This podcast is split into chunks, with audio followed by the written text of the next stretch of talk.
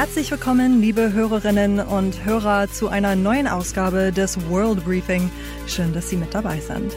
Ich bin Ihre Moderatorin Chelsea Speaker von The Pioneer und an meiner Seite ist natürlich Sigmar Gabriel. Herzlich willkommen auch an Sie. Hallo, grüß Sie.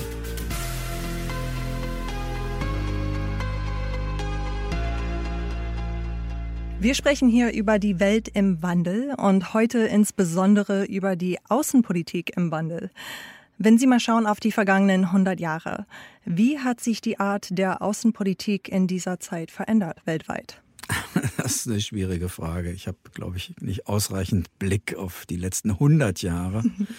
Aber zum Beispiel in der Bundesrepublik war natürlich die Außenpolitik am Beginn unseres Landes nach dem Zweiten Weltkrieg sehr geprägt von der Frage der, des Umgangs mit der damaligen DDR, mit der Frage, erkennen wir die Grenzen an. Es war sagen wir, ein schmaleres Feld von Außenpolitik, äh, auch weil das Land seine volle Souveränität noch nicht hatte und weil natürlich die deutsche Teilung das beherrschende Thema war. Später dann die Entspannungspolitik, die Aussöhnung mit den früheren Kriegsgegnern. Das war ein relativ fest umrissenes Feld, in dem sich die deutsche Außenpolitik im Schwerpunkt bewegt hat. Und wir hatten für die ganz großen Themen die ganz großen Brüder. Also ein bisschen die Briten, ein bisschen die Franzosen, aber vor allem die Vereinigten Staaten. Und ich glaube, was wir vor allen Dingen gelernt haben aus der Zeit und von dem ich hoffe, dass wir es auch beibehalten, war, dass wir berechenbar sein mussten für alle anderen. Denn ein Land, das geteilt ist, das am Ende doch versuchen will, wieder zusammenzuwachsen und vor, das weiß, dass vor dem größeren Deutschland auch viele Sorgen bestanden haben, das war darauf angewiesen, dass die Nachbarn sich ihrer Sache sicher sind, dass von Deutschland keine Gefahren ausgehen, dass unsere Politik berechenbar ist. Und ich glaube, das kann man sagen, dass die Außenpolitik der Bundesrepublik Deutschland vor und nach der Teilung sehr stabil gewesen ist. Sie haben keine 180-Grad-Wendung gehabt. Und ähm, gibt zwei Lehren aus dem Zweiten Weltkrieg und aus der Nazizeit. Die erste war nie wieder. Also nie wieder Völkermord, Rassismus. Und das Zweite, das geht heute ein bisschen manchmal verloren, ist nie wieder allein. Also deutsche Außenpolitik immer gedacht im Kontext Europas mit unseren europäischen Nachbarn zusammen, keine Alleingänger. Ähm, da muss man heute manchmal ein bisschen aufpassen, dass das nicht in Vergessenheit gerät. Mhm. Lassen Sie uns zur Einstimmung ein paar Stimmen hören, die uns sicher in den nächsten Minuten noch einmal begegnen werden. The United States has no foreign policy tradition comparable to that of any other nation. Alle politischen Verhandlungen können nur zu einem fruchtbaren Ergebnis führen, wenn man sich gegenseitig vertraut. The American people want to help the German people to win their way back to an honorable place among the free and peace-loving nations of the world. Ich fand, ich konnte dann letztlich nicht anderes tun, als ein Zeichen zu setzen, ich bitte für mein Volk um, um Verzeihung, bete auch darum, dass man uns verzeihen möge. Kein symbolischer Moment seines Lebens hat mehr Menschen bewegt als der Kniefall.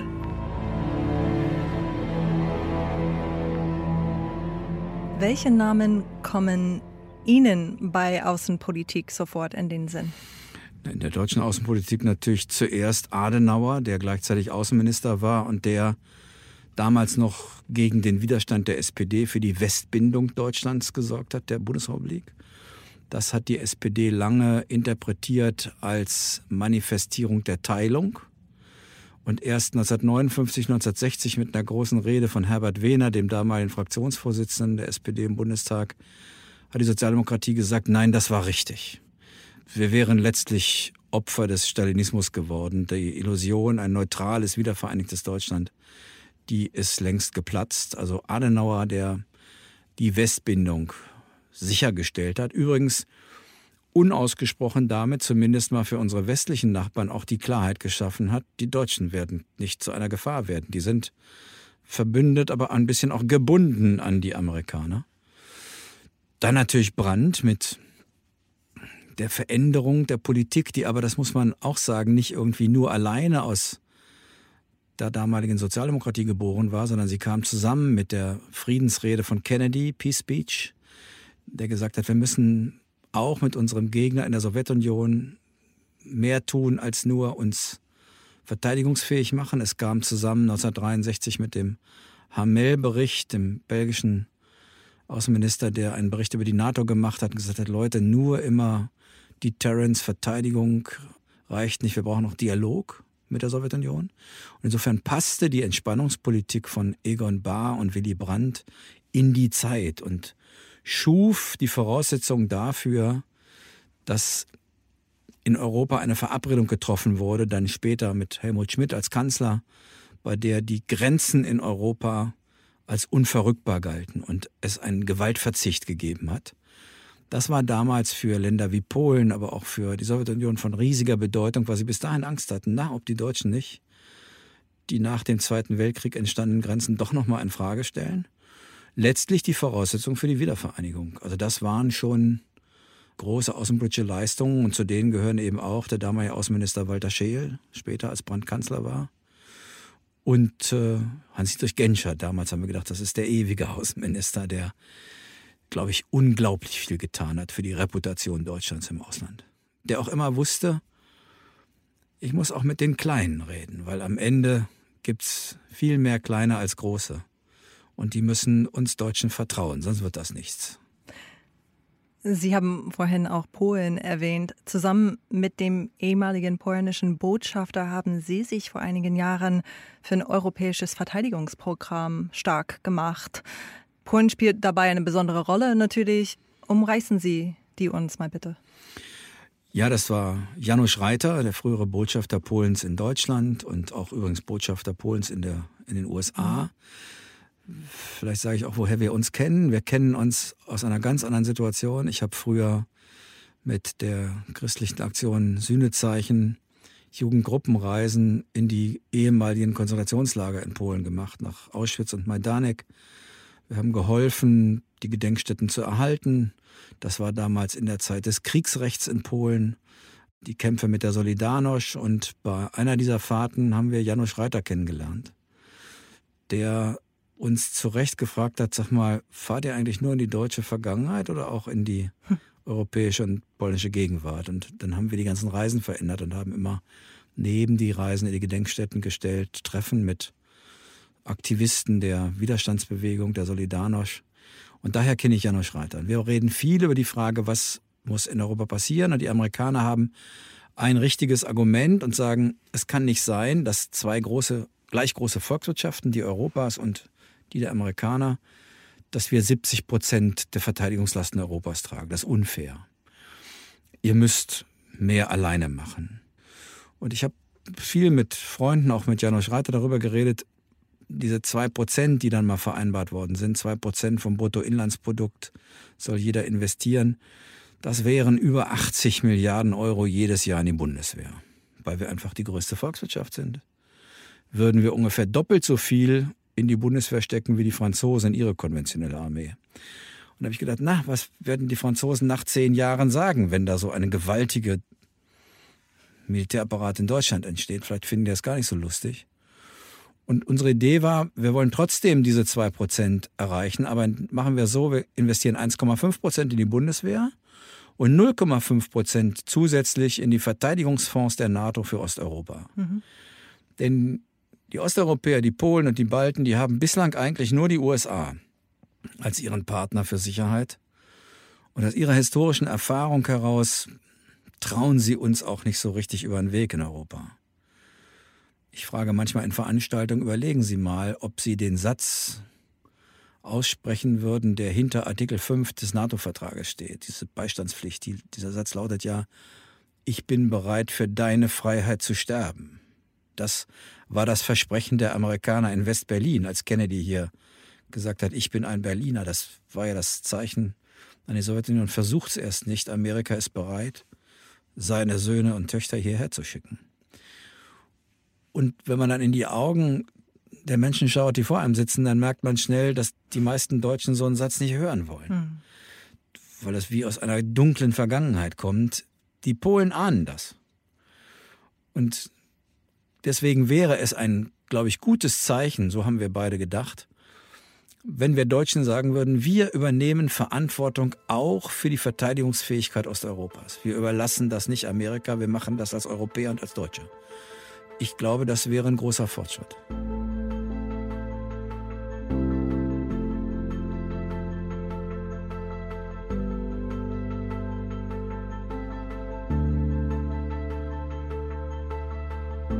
Wie war Ihr Verhältnis zu einigen Ihrer Amtskollegen Ihrer Zeit, insbesondere zu äh, Sergei Lavrov unter Putin in Russland oder Rex Tillerson in den USA? Zu Rex Tillerson war sie ausgesprochen gut. Wir haben uns gut verstanden und er ist zwar der Außenminister von Donald Trump gewesen, aber es hat ja einen Grund, warum die beiden sich dann getrennt haben. Tillerson war viel zu klug und welterfahren, um auf Dauer nicht widerspruchsfrei mit Trump zu gehen. Wir haben uns sehr gut verstanden. Wir haben auch eine gemeinsame Krise versucht, ähm, gemeinschaftlich zu bewältigen. Damals die beginnende Golfkrise, wo Saudi-Arabien und andere Katar unter Druck gesetzt haben. Und Tillerson und ich waren der Überzeugung, dass das ungerecht ist gegenüber Katar. Ähm, das hat bis hin dazu geführt, dass es mal eine Diskussion mit Donald Trump gab. Und äh, Rex Tillerson und Angela Merkel und mir, wo der Trump uns sagte, also er wisse ja, sein Außenminister sei ganz anderer Meinung, aber er findet eigentlich die Saudis klasse und nicht die Kataris. Also das war eine ganz seltsame Situation, weil man den eigenen Außenminister eigentlich nicht so vorführt. Jedenfalls wäre das Merkel, selbst wenn sie anderer Meinung gewesen wäre als ich, ganz sicher nicht passiert. Und es gibt auch, auch zu, zu Sergei Lavrov, äh, auch zu dem kann man ein gutes äh, Verhältnis herstellen. Sie müssen immer aufpassen, dass sie sich ihrer Rolle bewusst sind. Die Tatsache, dass das manchmal fröhlich und lustig zugeht, darf sie nicht dazu verführen, die Situation falsch einzuschätzen. Mhm. Wir haben uns mal heftigst gestritten auf der ersten Pressekonferenz, die wir zusammen hatten, hat er angefangen über die Dekadenz des Westens zu reden und der normale Ablauf ist dann immer, dass jeder seinen Sprechzettel vorträgt und dann war es das. Und ich habe dann da gesagt, ich würde jetzt meinen Sprechzettel mal beiseite legen und müsse jetzt doch mal was sagen dazu. Ich fände das eigentlich insgesamt unmöglich und auch falsch. Und dann haben wir uns da vor laufender Kamera gestritten. Das geht mit dem. Aber natürlich haben sie in der Außenpolitik oft mit Menschen zu tun, die ganz andere Ideen und Gesellschaften vertreten, die uns fernstehen. Der Wolfgang Niedecken von der Gruppe BAP hat mal ein Konzert gegeben, an dem ich auch da war. Und dann hat er mich gefragt, was denn eigentlich mein, mein Lieblingssong wäre. Und ich habe gesagt, von den Rolling Stones, Sympathy for the Devil. Und er sagte, das würde zu dem Außenminister passen, Sympathy for the Devil zu haben. Ein bisschen ist das so, sie müssen mit denen klarkommen. Please allow me to introduce myself. I'm a man of wealth and taste. I've been around for a long, long year. Stole many a man's soul and faith. Sie haben auch dieses Zwischenspiel Regierungschef und Außenminister erwähnt. Ist es nicht so, dass es in der Außenpolitik eher um die Wirtschaftsfragen geht und die politischen Konflikte eher dem Regierungschef oder der Chefin obliegen? Also ganz unabhängig davon, ob es um wirtschaftliche Fragen geht oder um Krieg und Frieden, spielt eine Riesenrolle, um Konflikte, die man verhindern will, dass sie weiter eskalieren. Denken Sie an die Ukraine. Mhm oder auch den Kampf gegen den Terror, die Entwicklung im Irak, in Syrien, also es ist ja wahrlich nicht nur Wirtschaftspolitik haben natürlich die Regierungschefs eine ungeheure starke Rolle. Die hat in den letzten Jahren und Jahrzehnten auch zugenommen, einfach durch Formate wie G7, G20, das Treffen der Staats- und Regierungschefs auf europäischer Ebene. Und natürlich reden die im Kern über außenpolitische Fragen, nämlich in ihrer eigenen Zusammenarbeit. Und deswegen dürfen sie als Außenminister ähm, sagen wir, müssen ein gutes Verhältnis zu ihrem Regierungschef oder zur Regierungschefin haben, damit sie nicht unterschiedliche Signale senden. Das verstehen die anderen nämlich nicht etwa als Meinungspluralität in Deutschland, sondern die haben den Eindruck, bei denen stimmt's nicht und das macht sie angreifbar. Also das ist schon wichtig. Arbeiten die Politik und Wirtschaft gut zusammen im Hinblick auf Außenpolitik? Na, die Deutschen sind eher gewohnt, dass sie sich um Außen oder um es nochmal härter zu sagen, um Geopolitik nicht kümmern müssen. Für die Amerikaner, für Franzosen, für Briten sind geoökonomische und geopolitische Fragen immer präsent gewesen. Nach dem Zweiten Weltkrieg war ja die Idee eher, dass das Motto war ja damals America in, also obwohl ein paar tausend Kilometer entfernt sollte Amerika europäische Macht sein.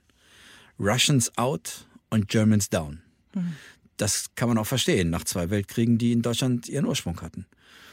Und das führte ein bisschen zu so einer Art Aufgabenteilung, dass die Deutschen sich um sich selbst und um Europa und um Wirtschaft gekümmert haben, um Bildung und Infrastruktur, aber nicht um die harten Gegenstände der Außenpolitik. Klar waren das auch immer Themen, aber wir waren nicht gefordert, dass unsere Wirtschaft sich da irgendwie verhält. Und das ändert sich gerade. Das hat was damit zu tun, dass die Welt ruppiger wird. Wir sind, glaube ich, zurück in einer Welt harter Interessen. Äh, die Widersprüche in der Welt wachsen, nicht nur zwischen Werten und Interessen, sondern denken Sie an das Thema Klimaschutz, denken Sie an Pandemien, viele Fragen, die uns überall auf der Welt betreffen und wo wir auf einmal mit Ländern zusammenarbeiten müssen, die wir vielleicht gesellschaftlich überhaupt nicht mögen, aber sie können den Klimaschutz zum Beispiel nicht ohne China. Wie soll das gehen? Wenn sie im kalten Krieg mit China sind, werden sie nicht auf dem Feld der Klimapolitik zusammenfinden. Und die deutsche Wirtschaft ist so seit ein paar Jahren, versucht sie sich in diesem neuen außenpolitischen Umfeld zu orientieren. Sie hat das früher getan mit Blick auf die Sowjetunion. Es gibt einen berühmten Ausschuss, den Ostausschuss der deutschen Wirtschaft, der auch viel dafür getan hat, dass neben wirtschaftlicher Zusammenarbeit auch Entspannungspolitik stattgefunden hat.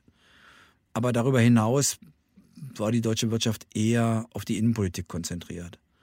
Und die deutsche Wirtschaft wird versuchen, jetzt ihren Weg zu finden.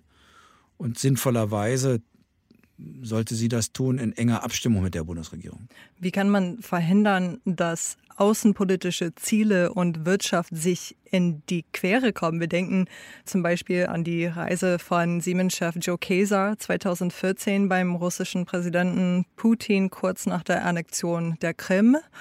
Da hat er sehr viel Kritik geerntet, weil ähm, es so schien, als hätte die Regierung da ganz andere Ziele als er. Die hat sie ja auch. Wenn man ehrlich ist, dann was soll ein Konzernchef machen, wenn es sozusagen der eigene wirtschaftliche Erfolg von der Frage abhängt, dass er möglichst mit allen Teilen der Welt einigermaßen vernünftige wirtschaftliche Beziehungen pflegt. Man darf die Wirtschaft auch nicht zur Ersatzpolitik machen. Umgekehrt ist natürlich der Anspruch berechtigt, dass wir sagen, wenn wir hier bestimmte Beschlüsse fassen, zum Beispiel zu Sanktionen, dann müsst ihr euch dann halten. Das ist so. Aber dieses Spannungsverhältnis werden wir in den nächsten Jahren häufiger erleben. Das ist, wenn Sie genau hinschauen, der Konflikt zwischen Werten und Interessen. Ich glaube, dass Sie den nicht mit Schwarz-Weiß beantworten können. Nehmen wir mal Werte. Wir sagen, um Gottes Willen, wir haben mit der Türkei immer weniger Gemeinsamkeiten. Gleichzeitig haben wir ein Interesse daran, dass die Türkei sich nicht noch weiter entfernt. Würden die Türkei am Ende zum Beispiel aus der NATO gejagt werden, wäre das der nächste Staat an unserer Grenze, der sich Atomwaffen beschafft. Das ist nicht unser Interesse. Oder denken Sie an China. China ist so eine Art Frenemy für uns.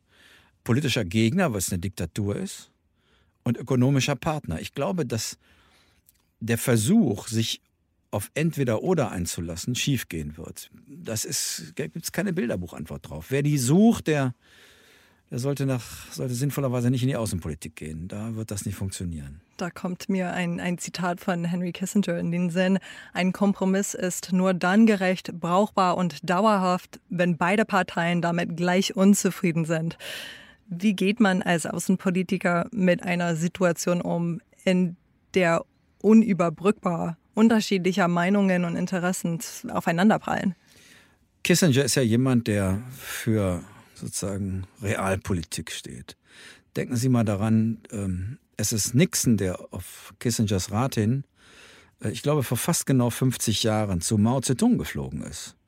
Nicht deshalb, weil der dachte, China wird eine Demokratie, damals war auch von wirtschaftlicher Entwicklung noch gar nichts zu merken, sondern aus einem einzigen Grund die wollten verhindern, dass das kommunistische China und die kommunistische Sowjetunion zusammenfinden. Die Amerikaner wollten sich dazwischen schieben und haben gesagt, ehe wir sozusagen von einem gemeinsamen kommunistischen Block bedroht werden, machen wir lieber Teile und Herrsche. Grand Strategy nannte man das, eine große Strategie. Heute haben eher Länder wie China große Strategien und wir sind im Klein-Klein unterwegs. Das sehe ich eher als Gefahr. Und wir werden uns darauf einlassen müssen, dass wir strategische Zielen folgen müssen. Ein strategisches Ziel ist, Europa möglichst souverän zu machen. Dass wir eigene Entscheidungen treffen können, nicht in totaler Abhängigkeit von anderen sind. Technologisch nicht, politisch nicht, aber übrigens auch nicht militärisch. Wenn man sich das Ziel setzt, dann muss man aber auch politische Schritte unternehmen, die dazu führen. Manchmal sind die ganz unbequem. Zum Beispiel wir Deutschen, wir wollen um Himmels Willen nicht mehr Geld für Europa geben, obwohl das unser wichtigster Absatzort ist. Wenn wir aber ökonomisch souverän werden wollen, dann muss der Euro zu einer internationalen Reservewährung werden. Das wird er aber nur, wenn die Anleger in der Welt sicher sind, dass ihr Geld im Euro sicher aufgehoben ist. Und das wiederum passiert nur, wenn der Euro von allen Mitgliedstaaten gemeinschaftlich verbürgt wird. Genau das möchten wir Deutschen aber nicht, weil wir Angst haben, dass wir dann für die Schulden anderer bürgen. Aber die Welt, in der wir jetzt leben, die wird uns abverlangen, dass wir Risiken abwägen, dass wir nicht mehr die Wahl haben zwischen keinem Risiko und einem Risiko. Die Wahl hatten wir in der Vergangenheit, weil die Amerikaner jedes Risiko mitgenommen haben, konnten wir immer mal sagen, wir machen keins. Jetzt werden wir Risiken gegeneinander abwägen. Und ich glaube, dass in dieser Risikoabwägung es besser ist, sich Instrumente zu überleben, wie man überbordende Überschuldung in Europa verhindern kann, als zu sagen, wir lassen den Euro jetzt, wie er ist, und sind dann ökonomisch eben nicht souverän. Solche Fragen werden auf uns zukommen. Das wird, wie soll ich sagen, es wird ruckeliger in der Politik.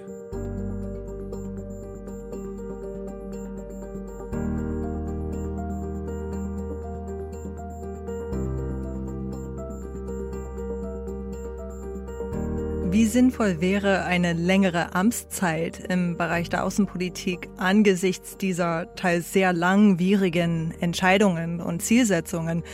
2015 hat Saudi-Arabiens Außenminister erst nach 40 Jahren zum Beispiel das Amt verlassen. Bei den Russen waren es fast 30 Jahre Andrei äh, Gromyko und der aktuelle Sergei Lavrov ist auch schon seit fast 20 Jahren im Amt.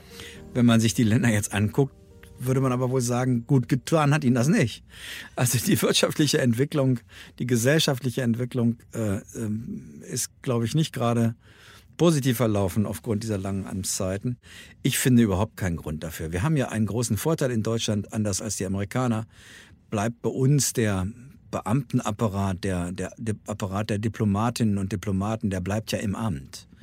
Sie werden eher als Minister manchmal aufpassen müssen, dass sie nicht sofort von denen vereinnahmt werden. Also ähm, sie müssen schon auch noch einen politischen Gestaltungswillen mitbringen äh, und in der sozusagen in dem in der Reibung zwischen dem na, sehr traditionellen Verständnis und einem eingelaufenen Apparat und einer politischen Führung, die mit ein paar neuen Ideen kommt, entsteht eigentlich was Gutes. Ich glaube, zu viel Kontinuität ist schlecht, genauso wie ich das nicht gut finde, wie das in Amerika es lange dauert, bis alle Stellen neu besetzt sind, weil nach einem Regierungswechsel im Weißen Haus fast alle Stellen gestrichen werden. Also ich finde, wir haben schon ein ziemlich gutes System und wenn man sich anguckt, die auswärtige Politik in Deutschland hat doch einen ziemlich geradlinigen Kurs gefahren, egal äh, welche, welche Wahlergebnisse bestimmte äh, Bundestagswahlen hatten. Wie oft verfehlt man das Ziel bei außenpolitischen Aktionen. Wir denken zum Beispiel ganz aktuell an den Afghanistan-Einsatz. Der Westen hatte große Ziele, dem Land Freiheit, Demokratie und Selbstbestimmung zu bringen. Jetzt sind die letzten deutschen Soldaten nach Hause zurückgekehrt, aber man hat nicht wirklich den Eindruck, dass die Situation vor Ort besser geworden ist. Was ist da schiefgelaufen? Na, die offizielle Antwort lautet, wir sind ja eigentlich dahin gegangen, um die Basis für den Terror von Al-Qaida zu zerstören. Das ist auch gelungen. Punkt. Absatz. In Wahrheit gab es aber auch die Idee, jetzt Nation Building zu machen und so. Und das ist komplett schiefgegangen. Mhm. Und wenn wir ehrlich sind, wir wissen nicht, äh, wie sich Afghanistan weiterentwickelt und ob es nicht nach einer Übergangszeit wieder zur Basis für Terroristen werden kann, weil das Land eben eine so instabile Situation hat. Ob das jetzt ein Fehlschlag war oder nicht, müssen Sie oder können Sie nur beantworten, wenn Sie sagen, welches dieser Ziele fanden Sie besonders wichtig. Ich glaube, dass das insgesamt natürlich die Militäreinsätze der Vergangenheit jetzt nicht gerade erfolgversprechend waren. Im Irak zum Beispiel, da hat ja Deutschland Gott sei Dank nicht mitgemacht und Frankreich, der zweite Irakkrieg, haben wir den Terror erst richtig geschaffen oder die Amerikaner durch diesen Krieg. Denn ISIS oder ISIS ist eine direkte Folge, weil man eben die Sunniten in diesem Land, die Anhänger Saddam Husseins aus der Baath-Partei, quasi ausgeschlossen hat aus der Mitbestimmung. Und am Ende haben die keine andere Chance gesehen, als sich zu militärischen Verbänden zusammenzuschließen und haben diese fürchterlich brutale Terroristengruppe da gebildet. Also Militär ist bestimmt nicht das beste außenpolitische Mittel. Ich gebe aber zu, es gibt Situationen, die werden sie nicht ohne Militär lösen können. Wenn wir wollen, dass zum Beispiel aus Libyen der illegale Menschenhandel eingestellt wird, dann wird man irgendwann auch mit militärischer Gewalt die sogenannten Detention Center auflösen müssen, die deutsche Botschafter auch als Konzentrationslager bezeichnet haben. Da werden Menschen gefoltert, ermordet oder auch verkauft und die sind unter der Kontrolle bewaffneter Milizen. Also es gibt Situationen, da brauchen sie Militär, aber eher als Voraussetzung dafür, dass anderes gelingen kann, nicht als einziges Mittel. Das geht in der Regel schief. Und nicht selten wird die Außenpolitik von ehemaligen Militärs übernommen. Ein berühmtes Beispiel ist US-Außenminister George C. Marshall, ein ehemaliger Fünf-Sterne-General, der den Marshallplan initiiert hat. Hilft es im Amt, kampferprobt zu sein? In Deutschland haben wir diese Tradition nicht und das ist auch gut so. Bei uns ist ja ohnehin so, dass selbst im Verteidigungsministerium es nicht üblich wird oder nicht, nicht, gar nicht gewollt ist, auch nicht politisch durchsetzbar, dass ein sozusagen ausgebildeter äh, Soldat am Ende der Verteidigungsminister ist. Man könnte sagen, der versteht davon mehr. In Wahrheit führt es, glaube ich, eher zur Betriebsblindheit. In der Außenpolitik schon gar nicht. Ich sehe ein anderes Problem in der Außenpolitik und das ist, das ist gar nicht so leicht zu lösen. Wenn die großen außenpolitischen Fragen Gegenstand innenpolitischer Kontroversen sind, wenn sie sozusagen missbraucht werden für innenpolitischen Wahlkampf, dann wird die Außenpolitik schwierig, weil sie oft in der Außenpolitik im Interesse ihres Landes oder auch im Interesse einer, eines guten Zusammenlebens auf dieser Erde mit Menschen zusammenarbeiten müssen, die in der Innenpolitik zu Recht heftig kritisiert werden, weil sie Diktaturen vertreten, autoritäre Staaten. Aber wenn ständig die Außenpolitik Gegenstand der Innenpolitik ist, dann engt das die Spielräume der Außenpolitik ungeheuer ein. Und dann wird sozusagen die Außenpolitik eine Ableitung der Propaganda im Innern. Wir haben das unter Trump erlebt und wie verheerend das gewesen ist. Und ich glaube, das dürfen wir nicht zulassen. Wir müssen diesen dieses Spannungsverhältnis zwischen Werten und Interessen aushalten. Und wir dürfen nicht in der Innenpolitik sozusagen das Vertreten von deutschen oder europäischen Interessen nach außen ähm, verleumden nach dem Motto, das macht ihr aber jetzt mit Leuten, die nicht unseren Werten entsprechen. Ich glaube, das müssen wir uns ersparen. Ähm, wir haben Interessen und wir werden nicht eine Welt schaffen können, bei denen wir nur mit denen zusammenarbeiten, die so sind wie wir. Wie wird die Außenpolitik nach Angela Merkel aussehen? Eine aktivere Rolle Deutschlands hat zum Beispiel Markus Söder gefordert. Was könnte aktiv konkret bedeuten? Na, da wollen wir Herrn Söder mal beim Wort nehmen, denn das Wichtigste ist, Europa zu stärken. Äh, Henry Kissinger hat mal gesagt, die Deutschen sind irgendwie arme Kerle. Für die Welt zu klein und für Europa zu groß. Na, hat er recht. Für die Welt zu klein in jedem Fall. Wir werden in der Welt nur gehört werden. Wir werden nur eine Rolle spielen, wenn wir ein gemeinsames Europa dort dokumentieren. Das aber wird nach der Pandemie noch schwieriger werden, weil wahrscheinlich nach der Pandemie starke Staaten wie Deutschland wieder stark werden, aber die Schwachen werden möglicherweise schwächer werden als vor der Pandemie. Und jetzt müssen wir die Antwort geben, wie wir denen eigentlich helfen. Und da bin ich mal gespannt, ob Herr Söder aufhört, öffentlich die Transferunion zu beschimpfen und sagt, Deutschland würde sowieso schon zu viel bezahlen für Europa. Das muss er dann nämlich sein lassen. Wir Deutschen verdienen an Europa. Wir sind nicht Zahler, wir sind Gewinner. Und einen Teil dieses Gewinns werden wir in Europa investieren müssen. Jedenfalls, wenn wir in der Welt gehört werden wollen, denn das werden wir nur als gemeinsames Europa. Und deswegen würde ich sagen, die, die wichtigste Aufgabe der nächsten Bundesregierung ist, dieses Europa zusammenzuhalten, was schwer genug werden wird. Wen sehen Sie in der Riege der in Frage kommenden Politiker von CDU, SPD und Grünen im Bereich der Außenpolitik?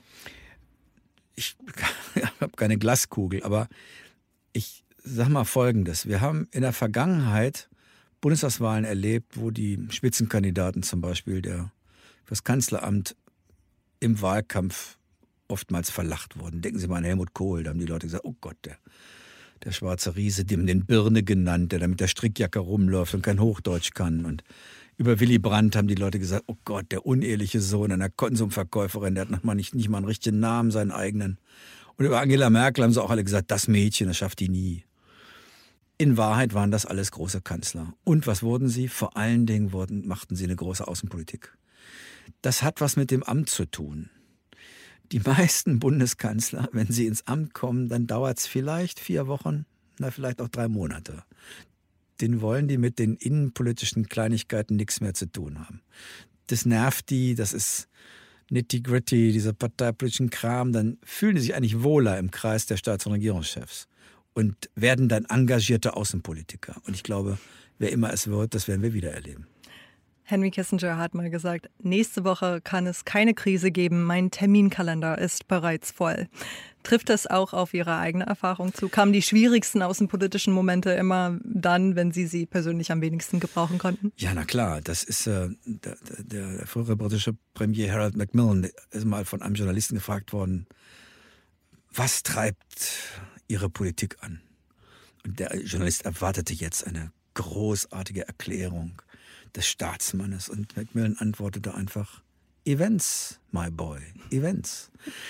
Also Ereignisse, Dinge, die, die Regierungen werden immer gefordert durch das Unerwartete, durch das Nicht-Planbare. Da erweisen sich Regierungen als gut oder schwach. Und gucken Sie, die, die Angela Merkel hat angefangen, dann kam die Finanzkrise.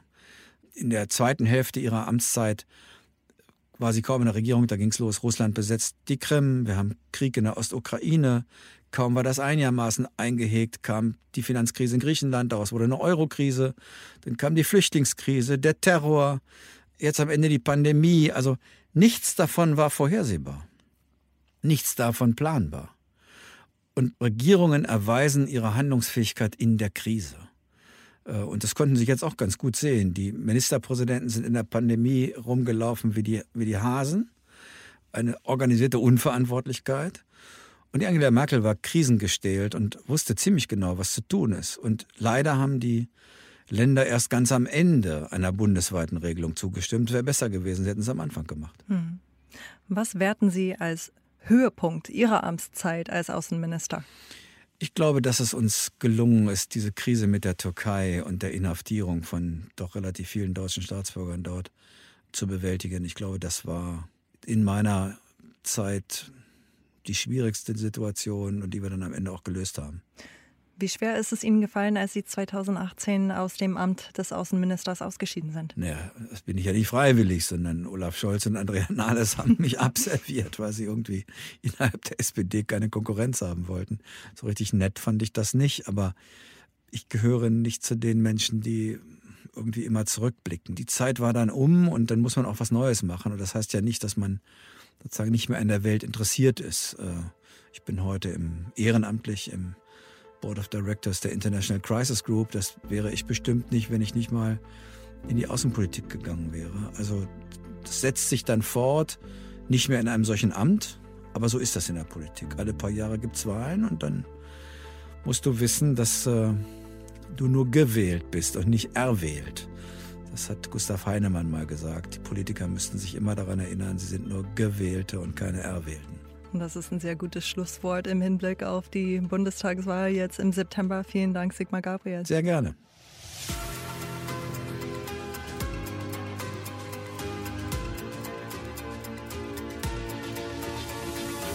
Vielen Dank natürlich auch an Sie, liebe Pioneers. Danke fürs Zuhören. Ich würde mich freuen, wenn Sie auch beim nächsten Mal mit dabei sind. Bis dahin, ich freue mich auf Sie. Ihre Chelsea Speaker.